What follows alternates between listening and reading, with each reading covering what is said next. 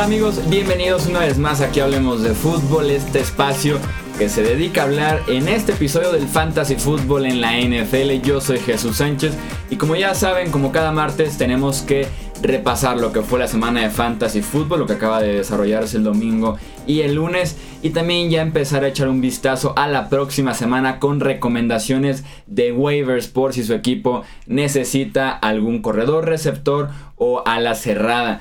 Para hacer el análisis de Fantasy Football me acompaña como siempre nuestro amigo Mauricio Gutiérrez de estadiofantasy.com. Mau, ¿cómo estás? Bienvenido. ¿Qué tal, Chuy? Muy bien, contento. Ya, ya estamos llegando al análisis de semana 4 y eso quiere decir que ya se nos fue una cuarta parte de la temporada de Fantasy. Lastimosamente esto se va muy, muy rápido y Obviamente los que están 0-3 querrán estar muy al pendiente de las recomendaciones de waivers porque seguramente necesitan ayuda urgentemente para enderezar el barco después de tres derrotas consecutivas. Y aquellos que van al revés, tres ganados, cero perdidos, de todos modos hay que estar al pendiente de los waivers porque es una buena manera de apuntalar el equipo de cara a unos posibles playoffs. Sí, ya se nos fue una cuarta parte de la temporada. También apenas me cayó el 20 hace poquito, que ya íbamos en la semana número 4, lo cual sí es tristísimo, tanto que lo esperamos y al final de cuentas se nos va así de rápido, ¿no? Pero así, es, lo, bonito, lo bonito de la temporada de NFL al final de cuentas, ¿no? Así es, Chuy. Y la semana 3 nos deja algunas cosas para eh, el análisis. Primero quiero hablar de Christian McCaffrey. Hay muchos en Fantasy que están desesperados con Christian McCaffrey y yo sinceramente no entiendo el por qué ni cómo. Una utilización impresionante. En semana 2 jugó el 94% de snaps y yo creí que su utilización de ahí no pasaba. Iba a estar en un 90% con un cambio de ritmo ahí quizá de CJ Anderson. Pues no. Semana 3, Christian McCaffrey estuvo en el 100 ciento de los snaps ofensivos de los Panthers. Eso ya es más que caballo de batalla, es quizá al nivel de una utilización tipo Ezekiel Elliott que no sale para nada en las series ofensivas de Dallas. Esperen con Christian McCaffrey. Va a llegar los touchdowns y cuando lleguen los touchdowns van a tener un top 3 en fantasy. Hoy por hoy, Christian McCaffrey está en el top 8 sin necesidad de touchdowns, así que su valor fantasy no depende de esas anotaciones, lo cual es muy bueno para un corredor. Después, creo que Pete Carroll ha estado escuchando, hablemos de fútbol, estos episodios de fantasy. La semana pasada hablábamos que no nos entendíamos la utilización de Chris Carson. Bueno, pues nos escuchó y dijo, bueno, ¿quieren a Chris Carson? Ahí les va. 32 acarreos, 102 yardas, un touchdown y además dos recepciones y 22, digo, perdón, dos recepciones para 22 yardas. Rashad Penny, meramente tres acarreos. Totalmente, creo que nos da luz de lo que puede ser ese ataque terrestre que antes era por comité, dejó de serlo, y una actuación tan buena de Chris Carson puede afianzarlo como el titular y caballo de, de batalla al futuro. Así que si lo tienen, empiecenlo a considerar como una muy buena opción como flex o como running back 2. Y a otro corredor que también es momento de hacerse de él en caso de que no lo tengan, de buscarlo en un trade, ahorita que todavía puede estar a buen precio es Kerryon Johnson de los Leones de Detroit. Por fin, un corredor de Detroit logra superar las 100 yardas por tierra. Y lo que me gusta más de Kerryon Johnson es que para mí hace exactamente, él solo puede hacer lo que hacen en conjunto LeGarrette Blunt, o bueno, lo poco que puede hacer LeGarrette Blunt, hay que ser sinceros, que ya se le ve ah, un poco fuera de ritmo, eh, su promedio de yardas por acarreo no me gusta. Bueno, pero el punto es que Kerryon Johnson puede hacer lo que LeGarrette Blunt y Theo Riddick hacen en conjunto, él lo puede hacer de manera solitaria y creo que eventualmente Detroit tendrá que entender esto y darle las llaves de la ofensiva, sobre todo con actuaciones como la de semana 3. Y luego sorpresas, pues Calvin Ridley eh, también Tyler Boyd, que son dos opciones que estaré hablando más tarde en el waiver, que sorprenden del lado de los receptores. Y la mala fortuna, la lesión de Jimmy Garoppolo. Ah, qué mala suerte por conseguir unas yardas extras. Se lesiona la rodilla, estará fuera toda la temporada. Y obviamente baja un poco el valor de las armas a su alrededor, como Marquise Goodwin, eh, Pierre Garzón, el propio George Kittle, el tight end, Matt Breda y Alfred Morris. Pero no tiren a ninguno de esos. Quizá a Pierre Garzón pudieran considerar soltarlo en agencia libre, pero a los demás hay que esperar. Ya jugaron casi todos con CJ Bethard y no se vieron tan mal, así que hay que esperar a ver qué puede ofrecer ese ataque ya sin Jimmy Garoppolo. Sí, así es tristísimo de verdad lo que pasó en, San Francisco. Veremos qué nos puede ofrecer CJ Beathard. Eh, se rumoraba mucho, por lo menos yo llegué a leer eh, en comentarios en redes si pueden adquirir a otro coreback por medio de un cambio. No, no va a ser el caso. San Francisco está casado con Beathard, que tomaron en la tercera ronda apenas del draft anterior, entonces no tienen por qué eh, buscar otras opciones más que aguantarse con el jugador que ahora es de segundo año. Esos son entonces los apuntes de lo que fue la semana número 3. A mí me gustaría agregar ahora sí que sacar aquí una alineación de fantasy fútbol de las cuatro ligas en las que estoy. La primera que abrimos aquí en Hablemos de Fútbol.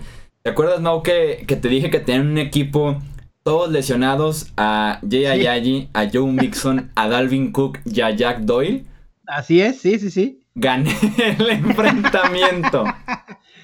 Con esas cuatro lesiones. a ver, ¿con qué jugadores enfrentaste esta semana? A ver, dime tus titulares. Mis titulares, ya que dejé esos cuatro en la banca, y te va. Matt Ryan, que me hizo 40 puntos. Sí, bueno, claro. A Tariq Cohen como mi corredor número uno. Mm, unos cuatro puntos. No, 680, me dio 680. ¿Es PPR tu liga? Sí. No, no, no, es normalita. Ah, Va, órale. Eh, Jordan Wilkins, que lo agarré media hora antes de que iniciara el partido, me dio dos puntos. Eh, Odell Beckham, que me dio 10.90. Will Fuller, que me dio 16.10. Claro. Travis Kelsey, que me dio 11.40. Un fin Chris Hogan y me dio 3.10. Eh, Matt Prater, que me dio 14 puntos en ese Sunday Night Football. Y la defensiva de los Bengals, que me dio 0. y aún así gané. Con Qué bueno, Chuy. 104 puntos. Fíjate, esa es la importancia. A veces muchos no entienden. Digo, me voy a meter un poco todavía en estrategia de draft, pero eso es, esa es la valía que te da el esperar por tu coreback. El no ir tan temprano por un coreback te da la posibilidad de hacerte de opciones que van a estar en tu banca, que vas a poder usar precisamente para estas situaciones. Cuando tienes dos, tres lesionados y luego súmale que ya la próxima semana comienzan las semanas de descanso, no estará ningún jugador de Panthers ni de Washington, y entonces se vuelve muy importante tener una banca óptima que con jugadores que puedan ser utilizados en caso de estas emergencias.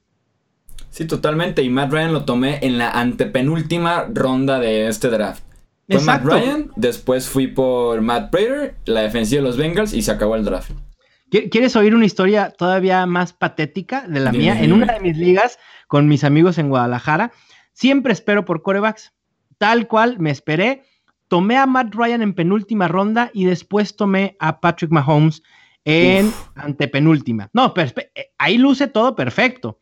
Pero después, ah, antes de semana uno, fiel a mi costumbre, no tomé defensa, no tomé kicker y no tomé jugador defensivo individual tenía que deshacerme de tres jugadores de mi roster para hacerle cabida a estas posiciones. Uno de ellos, que tuve que deshacerme de él por las incógnitas que había antes de semana 1 y por su enfrentamiento, Patrick Mahomes. Uh, y ya no lo recuperaste en waivers. no, ya, ya, no lo pude recuperar en waivers después de semana 1.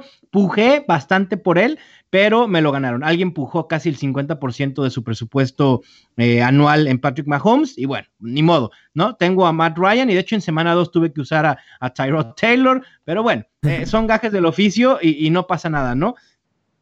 Sí, no, pero como bien dices, la, virtud y lo bonito que puede ser esperarse por un coreback, que es lo que te puede ofrecer tener una banca. Pues sí, tener por allá a Will Fuller, a Chris Hogan por ahí en la banca y poder reemplazar a todos estos eh, corredores que tengo lesionados y que espero ya estén para la próxima semana.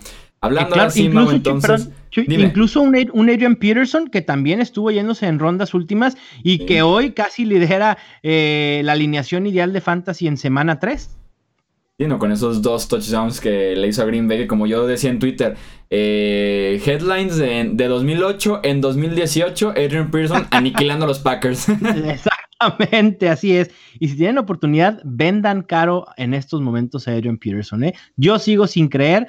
Fue un juego muy favorable para Peterson y no todos van a ser así durante la temporada. Así que véndanlo caro mientras puedan. Aprovechense de alguien que no escuche este podcast. Exacto, obviamente. Vamos entonces, Mau, a, platicar lo que van a ser los waivers de la semana número 4 en Fantasy Football. Adelante. Pues mira, Chuy, eh, si alguien ya te había escuchado antes, tú eras de los grandes creyentes en los Cincinnati Bengals para esta temporada y por segunda semana consecutiva, la prioridad número uno en waivers es un jugador de los Cincinnati Bengals. Tyler Boyd, receptor, disponible casi en el 97% de ligas en NFL.com. En tres semanas ha logrado 12 recepciones, 249 yardas, dos touchdowns y es solo detrás de AJ Green el segundo en porcentaje de targets del equipo con un 18%. Quizá ese 18% no sea abrumador y no nos abra los ojos, pero quizá el próximo dato sí. Por ahí se estaban disputando el puesto Tyler Boyd y John Ross. Me parece que esto ya podemos dar por terminada la, competencia. Tyler Boyd es el número 2, sobre todo porque ha jugado en 80% de los snaps ofensivos de los Bengals, mientras que John Ross solamente en un 57%. Me parece una diferencia notable. Y además también a Boyd le ayuda el hecho de que se ha establecido como el wide receiver del slot, alineando en un 79.2% de snaps desde esa posición. En lo que va de la temporada, es vigésimo tercero en recepciones con 15. En toda la NFL, eh, estoy hablando en toda la NFL onceavo en yardas totales con 249, decimotercero en yardas aéreas con 174, onceavo en yardas por target con 11.9 y, aunque no lo crean, Tyler Boyd es hoy, después de tres semanas, el doceavo mejor wide receiver en fantasy. Así que obviamente no es un receptor que tenga cabida en waivers, tiene que estar en rosters sí o sí y lo de Boyd parece algo más real que algo efímero, ¿no? Sí, es un, es un muy buen dato, sobre todo lo de la parte de los snaps, eh, que esté jugando por encima de John Ross por tanta diferencia. Me sorprendió a mí también, pero así es, y, obviamente también tiene que ver mucho, creo, Chuy, que, que, los Bengals no suelen utilizar sets de tres wide receivers. Entonces, si hay dos wide receivers, normalmente son AJ Green y, y, muchas veces eh, Tyler Boyd en el slot. Pues ahí está la opción número uno para todos y más porque, como les decía, confíen en Andy Dalton.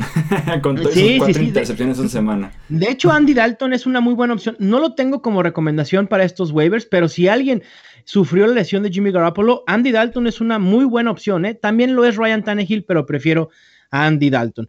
Pero siguiendo con mis recomendaciones que tenía de este waiver, otro receptor, Calvin Ridley de los Falcons, en su primera temporada, yo creí que le iba a costar un poco más a Ridley empezar a ser consistente, en ser productivo, porque normalmente los receptores novatos tardan un poco más, a diferencia, por ejemplo, de los corredores novatos que sí suelen producir casi de inmediato. Calvin Ridley está disponible en el 88% de ligas en NFL.com. Eh, tuvo una buena semana 2, pero yo sí creí que iba a ser algo esporádico, tipo lo que le pasó a Kenny Goladay el año pasado, donde en semana 1 se despacha con 69 yardas y dos touchdowns y después desapareció casi por completo y no volvió a generar más de 8 puntos fantasy. Pero semana 3 y dijo Calvin Ridley, pues no, esto no es algo esporádico, explota con 7 recepciones, 146 yardas y 3 touchdowns. Y aquí, a contrario de lo que sucede con Tyler Boyd, si vemos los snaps, realmente no es tan interesante lo que sucede con Ridley porque ha jugado el 59% de snaps contra un 82% de Mohamed Sanu. Pero en este caso, Mohamed Sanu ha estado siendo alineado mucho más en el slot, mientras que Ridley del lado opuesto a Julio Jones. A pesar de esta baja de porcentaje de snaps, Ridley tiene en las últimas dos semanas casi el 21% de targets totales del equipo en segundo lugar, solo debajo de Julio Jones, que tiene cerca del 25%. Así que me parece también una muy buena opción.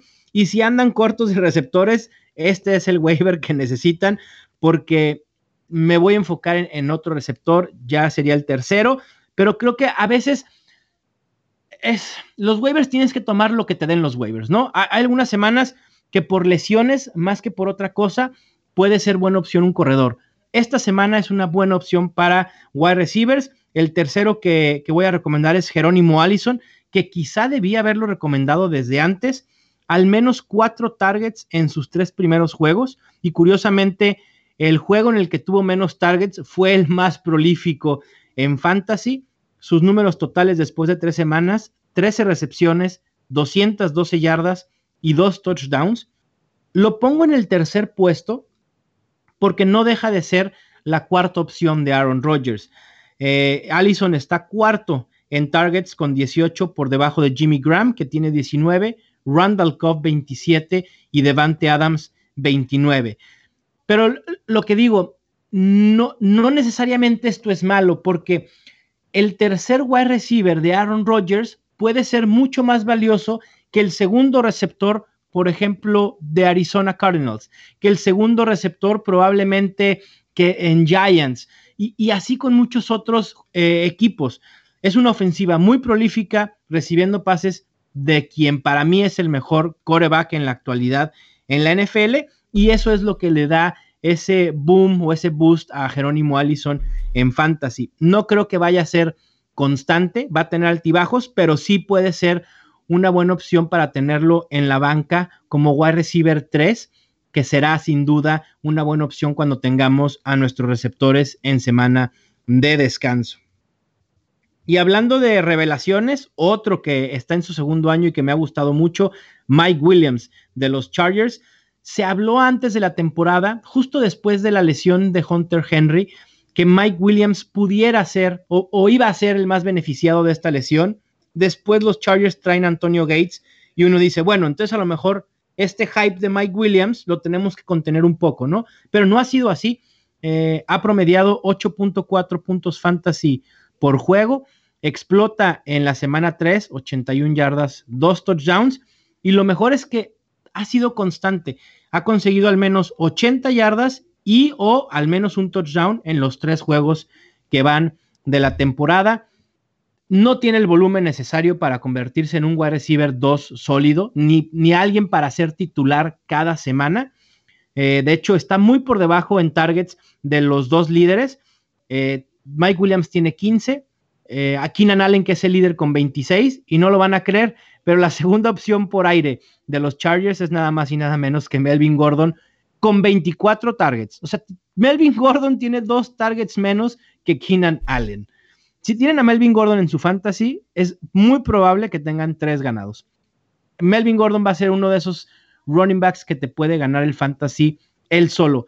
Lo comparo con lo que hizo Todd Gurley el año pasado. Así de vendido estoy con, con, con Gordon. Me gusta lo que estoy viendo, a pesar de que esté Austin Eckler. Pero no me voy a desviar, estoy con Mike Williams y Mike Williams no es mejor opción que Jerónimo Allison por el simple hecho de que Allison juega en una ofensiva mucho más prolífica, pero sí vale la pena considerar a Mike Williams para tenerlo en la banca en fantasy. Seguramente algunas semanas sí tendrá valor como wide receiver 3. Y bueno, Chuy, tú tienes a Travis Kelce en tu liga y me parece muy bien. Algunas semanas has dicho la libre. Creo que hubo una semana en la que te quedó debiendo Travis Kelsey, me parece, ¿no? Creo que fue semana 2. la primera semana, muy mal, sí. estoy de acuerdo. Ajá. Bueno, y, lo voy a repetir, los tight ends son un dolor de cabeza en el fantasy, punto, así de sencillo. Pero bueno, eh, es volátil la posición y en este waiver 5 hay alguien que puede ser una opción viable para algunas semanas. Ricky Seals Jones de los Cardinals. Sí, estoy eh, diciendo que un ofensivo de los Cardinals es buena opción fantasy y que no se llame ni David Johnson ni Larry Fitzgerald, que además Fitzgerald ha sido una decepción total. Pero ya ahí viene Josh Rosen. Creo que esa es una buena noticia, Chuy, ¿no? Sí, claro, ya finalmente vamos a dejar de ver a Sam Bradford. que fíjate que yo creí en Sam Bradford. Dije, bueno, si se puede mantener sano, Sam Bradford puede hacer por lo menos algo similar a lo que había hecho Carson Palmer. Eh, estaba en, totalmente en un error porque Sam Bradford ha dado más pena que nada esta temporada. Pero bueno, Ricky Seals Jones ha estado en el 91% de snaps de los Cardinals en esta temporada. Y lo, lo, mejor de él es que lo han estado utilizando más como receptor que como propiamente como tight end. El 62% de las rutas que ha corrido las ha hecho alineado como receptor y no como tight end. Seals Jones tiene 15 targets, que son los mismos que tiene David Johnson y Christian Kirk, y solo está por debajo de Larry Fitzgerald, quien es el líder con 17. Si uno ve sus estadísticas comunes, o sea, recepciones, yardas y touchdown, van a decir, bueno, Mauricio se volvió loco, aquí no hay nada que hacer, con una línea de 8 recepciones, 71 yardas y un touchdown.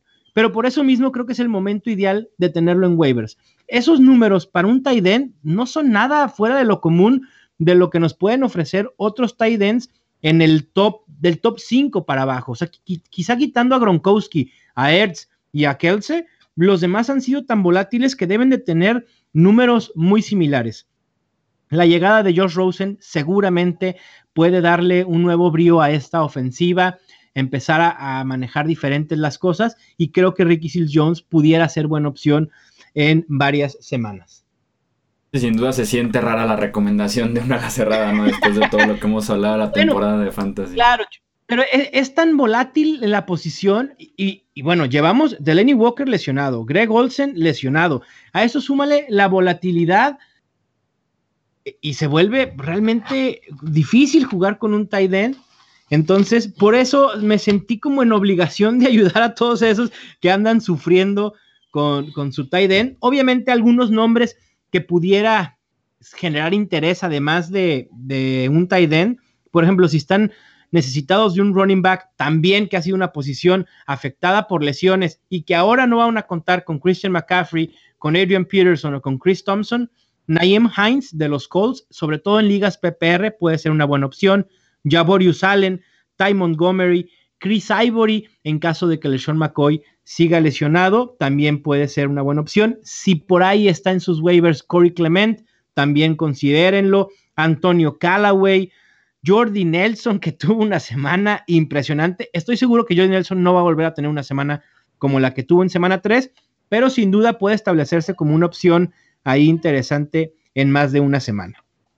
Y en general esas son las, recomendaciones de waivers. Ya deberían de estar acabando de escuchar el, podcast, yéndose a sus ligas a hacer los reclamos para que mañana tengan sus regalos casi como Navidad. Oye, Mo, ya para, para, cerrar en este mismo tema de los waivers en la posición de coreback, ¿Qué tenemos que hacer con la maravilla de Baker Mayfield? ¿Nos esperamos o ya incluso puede empezar a ser opción si alguien necesita coreback? Ah, creo que se necesitaría estar muy urgido de coreback. Por ejemplo, una situación en la que tengas alguien que tuviera dos corebacks, que uno de ellos sea Jimmy Garapolo y el otro Andrew Locke, quizá a lo mejor ahí sí pudiera valer la pena. Mucho depende qué quede disponible si está un Andy Dalton o un Ryan Tannehill, me parece que son mejores opciones que Baker Mayfield. Baker Mayfield tiene buenas armas, no anotó touchdown, o sea, si tú ves tus números, eh, fue el liderazgo más lo que impactó de Baker Mayfield. Esos pases muy certeros en ventanas cortas, cerradas, pero no me iría de boca por Baker Mayfield en, en fantasy, a menos que estén jugando en ligas de dos corebacks. Ahí es entonces la recomendación, porque si yo eh, leyendo un poquito del tema, si algunos empezaban como medio a barajarlo, pero sí estoy de acuerdo, fue como más el liderazgo, más la energía, la pasión del partido que, que realmente un impacto inmediato, por lo menos en la parte del fantasy fútbol. No me queda claro que en la ofensiva la revivió por completo y tienen un enfrentamiento favorable la próxima semana en contra de los Oakland Raiders, además. Claro. Y si alguien nos escucha y confía en Baker Mayfield, tómelo, no pasa absolutamente nada con tenerlo quizá ahí en la banca esperando que empiece a producir en las próximas semanas, nada más creo que sí tengan, eh, tengan que saber que hay que tenerle un poco de paciencia, ¿no? Y también la, posición de coreback es muy profunda. Una semana Joe Flaco termina en el top 5. Las, bueno, Ryan Tannehill es el, es el decimotercer mejor coreback en fantasy en lo que va de la temporada.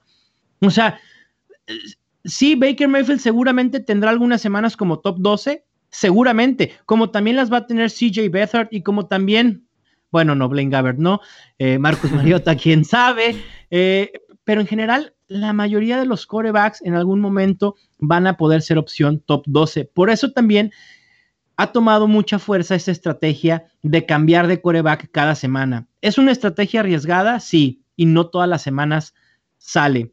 Pero hay muchos que, les gusta utilizarla y en ese sentido, pues la gente como Andy Dalton, Ryan Tannehill, el propio Baker Mayfield, incluso Sam Darnold, en algún momento serán opciones a considerar. Sí, ya tuvimos un partidazo también de Blake Bortles, ¿no? En este inicio de temporada, entonces... Bueno, uy, ahí, no, o sea, no sabía dónde esconderme yo después de decir que Blake Bortles podía ser el mejor coreback de la semana y luego, bueno, el bodrio de juego que sucede en Jacksonville. Increíble. Pero bueno, sepan que yo muero con mis mismos consejos. O sea, no crean que les aviento consejos para que ustedes vayan y, aventarlos al ruedo solos. No, no, no. Yo jugué con Blake Bortles en alguna liga. También jugué con defensas que me han dejado abajo. Así es el fantasy. Punto. Pero sepan. dime. ¿recuerdo, ¿Recuerdo mal o recomendaste la semana pasada también a Jimmy Garoppolo y termina lesionado? Sí, de hecho recomendé a Jimmy Garapolo. A ver, aquí los tengo anotados. ¿Dónde está mi, semáforo? Espérame, permíteme tantito. No, no, me ha ido terrible con esas recomendaciones. Mira, puse en alto a Andrew Locke, Philip Rivers y a Carson Wentz. Carson Wentz ahí tuvo más o menos un juego decente.